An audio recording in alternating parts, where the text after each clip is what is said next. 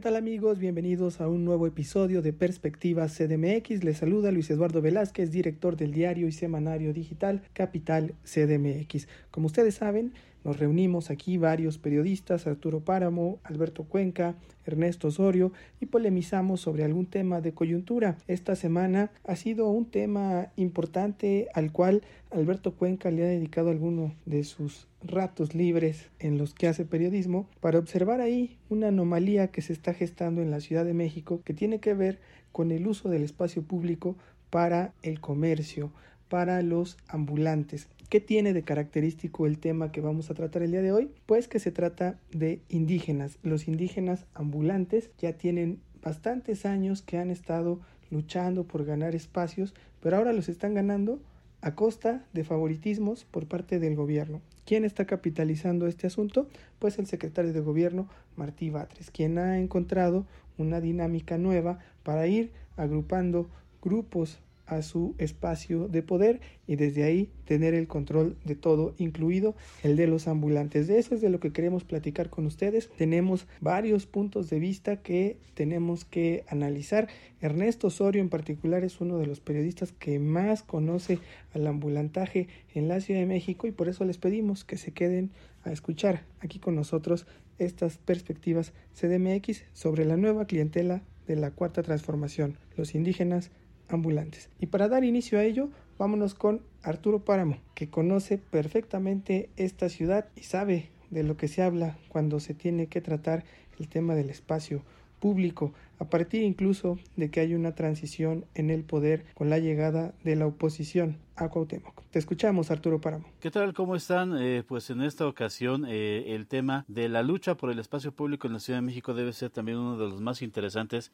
que pueda haber porque ahí se juegan prácticamente todas las fuerzas políticas de la Ciudad de México. Algunos eh, promoviendo como clientelas a la gente que está en la calle realizando alguna actividad y también los que se oponen, ya sea por exigir el cumplimiento de la ley o eh, por eh, simplemente estar en contra del gobierno. Eh, empezamos por el tema de los indígenas que han tomado algunas calles de la ciudad, algunas plazas y que no hay manera de quitarlos, por ejemplo, del frente del Ayuntamiento de la Ciudad de México, de la Avenida Juárez, enfrente de Bellas Artes, que provocan ahí además unos desvíos vehiculares bastante intensos y eh, pues la verdad es que estos grupos estuvieron durante mucho tiempo encerrados en algunos predios, en algunos edificios abandonados o que simplemente los tomaban ellos eh, para poder realizar sus actividades y eh, también como una especie de albergue para la gente que venía de provincia. Esto pues se ha desbordado, sobre todo en el centro histórico de la Ciudad de México, y es algo que sí es muy notable respecto a administraciones pasadas cuando esto no sucedía. También eh, pues surgió otro grupo que ha tomado no solamente algunas calles, como algunas plazas, como la de la Glorieta de los Insurgentes, sino también estaciones del metro, pasillos del metro, eh, transbordos, en donde pues simplemente despliegan un tianguis dentro de las instalaciones del metro. Y eh, es imposible, por ejemplo, tomarles una fotografía, platicar con ellos, porque inmediatamente eh, pues eh, salen a relucir discusiones, reclamos y exigen que se les respete y que no se les visibilice, a pesar de que están ocupando el espacio que es pues del transporte público de la Ciudad de México. Ese tal vez sea el caso más interesante de cómo la autoridad solapa permite y auspicia el, la invasión del espacio que tendría que estar libre porque es eh, parte del espacio público y hasta ahorita no se tiene ningún reporte de cuánto hayan, pagado por ocupar ese espacio. Y también eh, los restauranteros, eh, durante la etapa de la pandemia, cuando se inició la actividad una vez más, eh, se tomó la decisión de permitir que salieran a las aceras, a las calles, algunas mesas de los restaurantes para poder atender ahí a la gente con un poco más de espacio libre, pero esto ya se desbordó en algunas zonas como la Roma, la Condesa, en algunos puntos del centro histórico, Coyoacán y en Coapa y en donde hubo forma de sacar unas mesas a la calle, a la acera, se hizo y ahora no veo a la vista eh, algún eh, algún intento del gobierno de retornarnos a los espacios eh, dentro de al interior de los establecimientos o de reducir la cantidad de espacio que están ocupando fuera de los establecimientos. Eh, creo que la invasión de, este espacio público es también muy, muy, muy lamentable. porque hay una legislación y pareciera que las legislaciones eh, pues vienen sobrando con este gobierno que lo que está habido es de tener gente simpatizante de todos los grupos de poder, de todos los grupos económicos y en este caso pues seguramente todos estos grupos estarán agradeciendo al gobierno de la ciudad que los eh, permita estar en, la, en, en, el espacio público. Sin embargo, es algo muy perverso toda vez que eso algún día va a acabarse y el día que se acabe seguramente habrá un conflicto y el gobierno alegará que hay algunos intereses oscuros detrás de eso que ellos mismos han estado generando. Eh, creo que eh, la invasión del espacio público viene todavía más fuerte eh, próximamente por el, ocupar aceras y calles para las construcciones que se están empezando a desarrollar en la Ciudad de México, que están en curso, y esto seguramente también eh, traerá pleitos con vecinos, con organizaciones vecinales, con eh, comités eh, ciudadanos, en fin, con toda esa gente organizada en la Ciudad de México que sí cuida el espacio público, que está pidiendo que se respete la ley, pero que pareciera que con este gobierno la ley está de sobra y les vale más, les importa más tener algún, eh, algún voto asegurado para la próxima elección. Gracias Arturo Páramo por tu perspectiva. Claro que les interesan más los votos, no están pensando en gobernar, sino en quién deja más votos y también ya sus luchas intestinas, ahí el interés de Batres de captar esta clientela para ir armando su candidatura hacia el 2024. Le den o no le den permiso, siempre es importante para los políticos sumar a la gente cautiva y se aprovechan de los más vulnerables y de quienes tienen estas necesidades. En este caso, pues es lamentable ver que la Ciudad de México, a pesar de que tiene en la Constitución de la Ciudad de México establecido el tema de el comercio en vía pública que se tiene que reglamentar, que tiene que regularse, que tiene que transformarse para que haya un respeto del espacio público y sea una economía que se aproveche para la capital del país, se deja de lado, no se ha querido legislar. Y tenemos por ahí también pues este control de las alcaldías, son ellos también quienes operan del gobierno de la Ciudad de México. Y así es como generan grandes ingresos que no llegan a las arcas del el erario, sino se van a los bolsillos de muchos líderes y de muchos políticos. Esa es la realidad, ese es el conflicto y que además son utilizados de manera clientelar para las elecciones y vemos ya esta descomposición y este riesgo que se está dando en la ciudad porque pintaste un panorama donde el ambulantaje se ha dejado correr por todos lados. El metro está infestado, todos lados está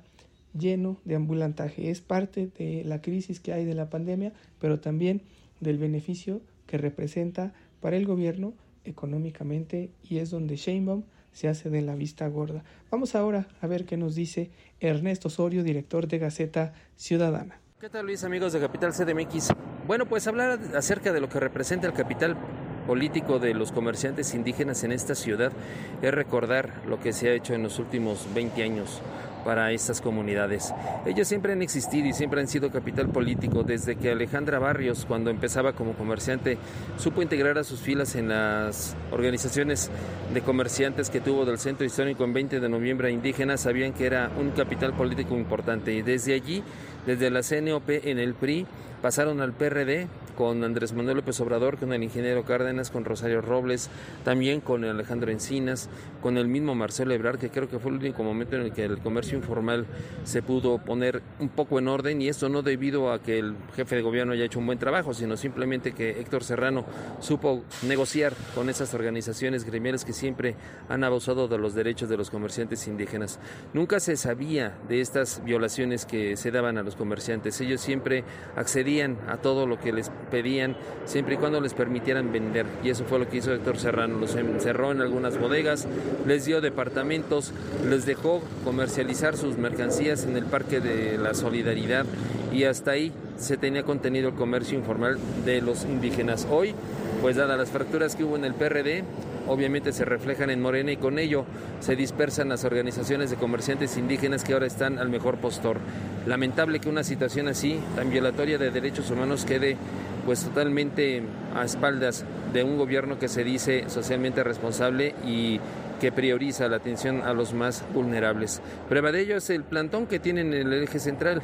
Comerciantes que han tenido que hacer su trabajo, dado que un gobierno federal incompetente no ha podido resolver un conflicto que tienen entre las comunidades allá en Oaxaca y ya lleva más de dos años con Alejandro Encinas que no sabe ni siquiera la O por lo redondo para poder resolver ese problema. Creo que hablar del capital político es sí hablar de un capital importante que Morena está tratando de reintegrar, de,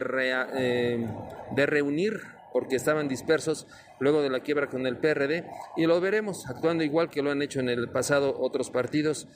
lucrando políticamente con la necesidad de la gente más pobre, los pueblos originarios de los que se dicen y presumen estos actuales mandatario y jefa de gobierno de la Cuarta Transformación, estar en defensa de los indígenas y de los más pobres. Gracias Ernesto Osorio por tu perspectiva, sin duda haces aquí todo un planteamiento.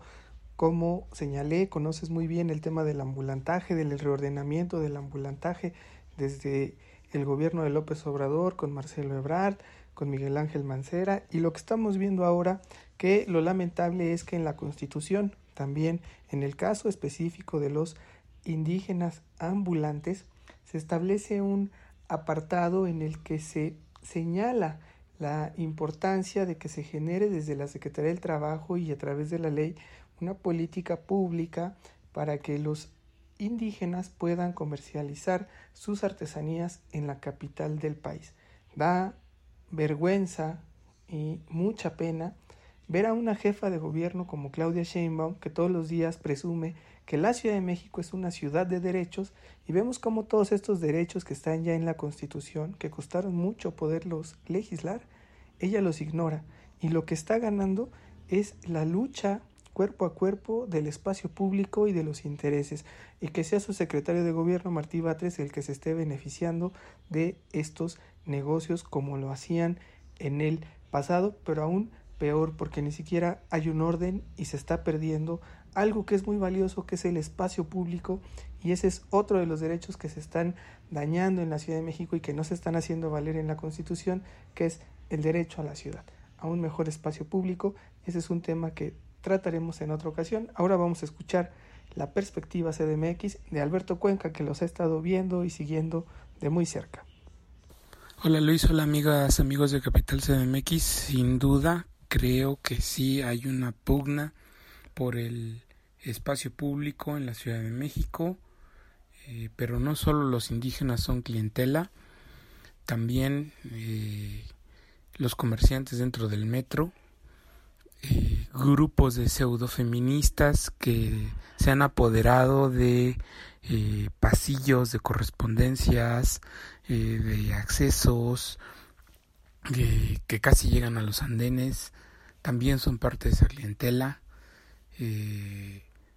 obviamente clientela para la 4T. Veremos cómo se comporta la clientela también para la otra parte, porque considero que, por ejemplo, en la alcaldía Cuauhtémoc es un caso claro específico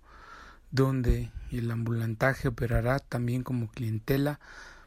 para eh, el gobierno de la alcaldía en turno eh, que encabezan PRI PAN PRD. Eh, vemos también un fenómeno extraño, por ejemplo, en esa demarcación, donde grupos que apoyaron en las elecciones pasadas a Morena eh, han sido desplazados y hay favoritismos desde el gobierno central para respaldar, por ejemplo, a esto que mm, pues ya comentabas en tu pregunta sobre los indígenas ambulantes como nueva clientela. Eh, hay todo un aparato desde la Secretaría de Gobierno que encabeza Martí Batres junto con el nuevo subsecretario de Gobierno, eh, Ricardo Ruiz, eh, para concretar eh, de aquí a tres años y fortalecer esa clientela. pero, como sabemos, hay grupos en diferentes alcaldías, transportistas, comerciantes ambulantes, en fin, que también se pueden prestar para lo mismo en Álvaro Obregón, en Benito Juárez, eh, en Miguel Hidalgo, eh, en Iztapalapa, en Iztacalco, en la Gustavo Madero. Cada uno, cada grupo jala según sus conveniencias y, desgraciadamente pues creo que la clientela eh, parece catálogo eh, se adapta según a las necesidades del cliente y en este caso pues, el cliente es el que paga y ese cliente pues es el gobierno en turno tanto a nivel central como a nivel de las distintas demarcaciones. Gracias Alberto Cuenca por tu perspectiva, un tema que has analizado y que has estado abordando desde varias perspectivas, muy complejo y en lo que se refiere al tema de los ambulantes indígenas, sí se tiene que analizar todo, todo, todo lo que implica a los pueblos y barrios originarios de la Ciudad de México que han sido relegados, que se están dividiendo, que los están cooptando y que los están explotando, los están utilizando políticamente. Eso será una materia a tratar más adelante y tendremos que profundizar en ella porque hay muchas desigualdades. Una que hay que señalar es que les han retrasado, por ejemplo, su feria en el Zócalo de la Ciudad de México y nos llevó a vivir algo incluso muy grave que fue que se celebraron los 500 años de resistencia de los pueblos indígenas, supuestamente así lo llamó el gobierno de Sheinbaum, pero se hizo sin indígenas. Entonces, ahí las incongruencias de la 4T, donde primero el negocio y al final los pobres, los más pobres. Hasta aquí dejamos este tema de los indígenas ambulantes, la nueva clientela de la cuarta transformación y vámonos a las perspectivas de la semana. Ya estamos en las perspectivas de la semana y arrancamos como siempre contigo, Arturo Paramo. Pues para esta semana eh, yo más allá del gobierno eh, quisiera poner el foco en el comportamiento de la gente. Desde la semana pasada que inició este, esta etapa de semáforo verde de COVID-19, el semáforo epidemiológico, pues yo sí he notado un relajamiento y muy acentuado de la población. Se viene el fin de semana, que es un puente, eh, el primero y el 2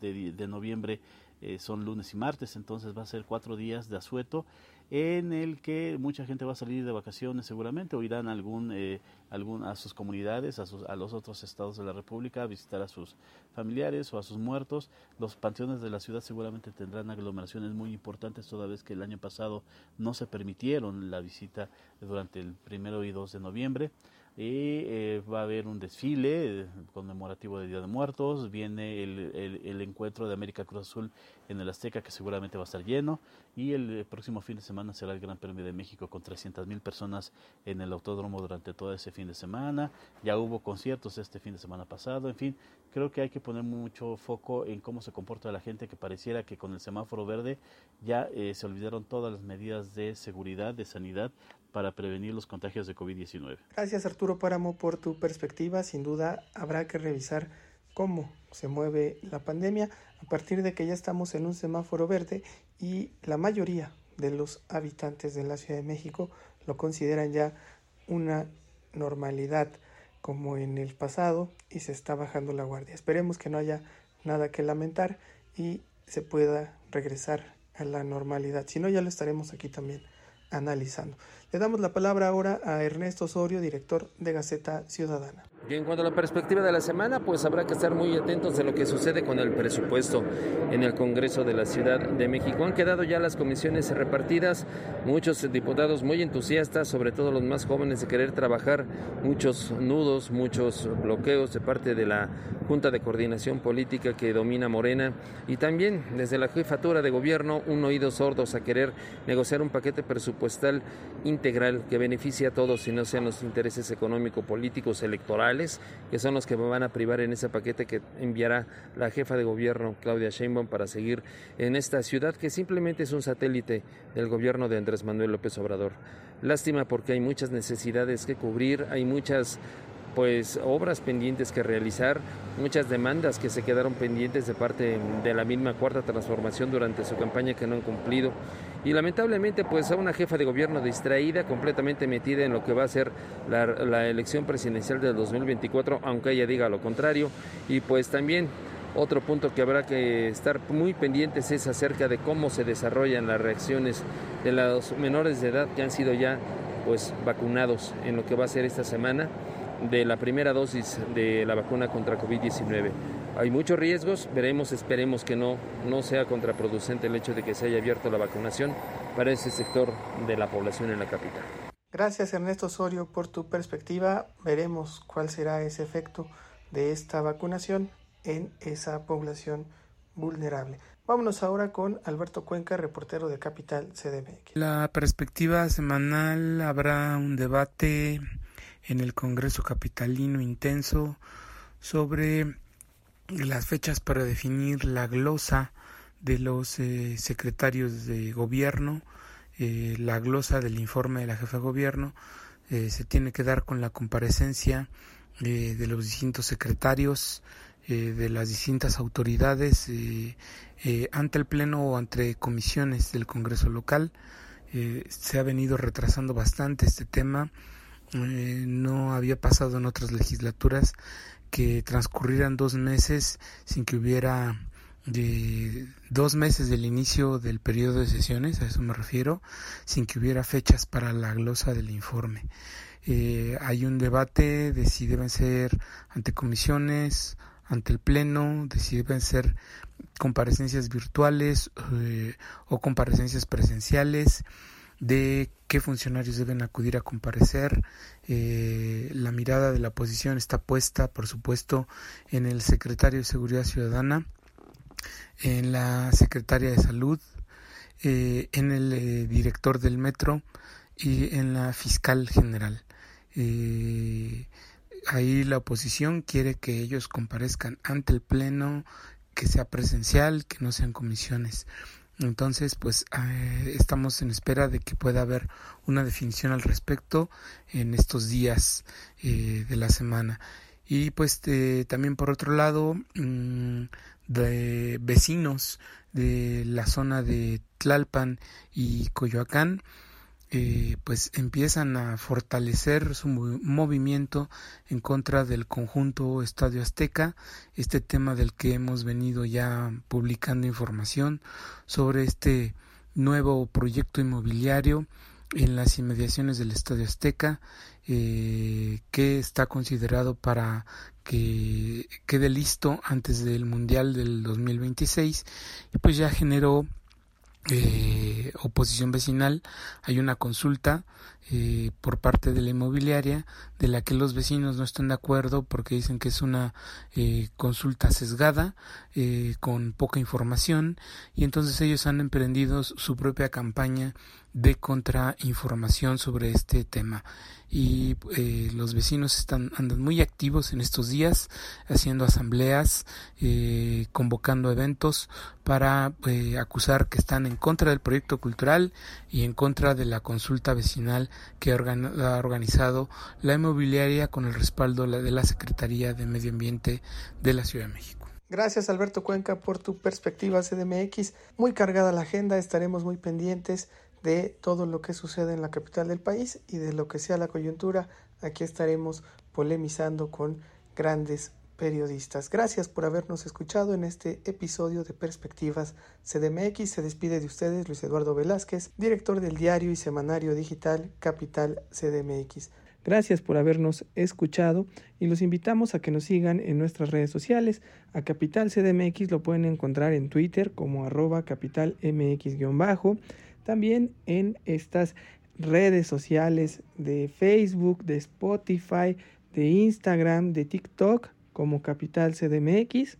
En YouTube pueden encontrarnos como CDMX TV y nos pueden leer todos los días en capital-cdmx.org y recibir cada semana nuestro semanario digital. Gracias, gracias por habernos escuchado. Abrazos no periodicazos.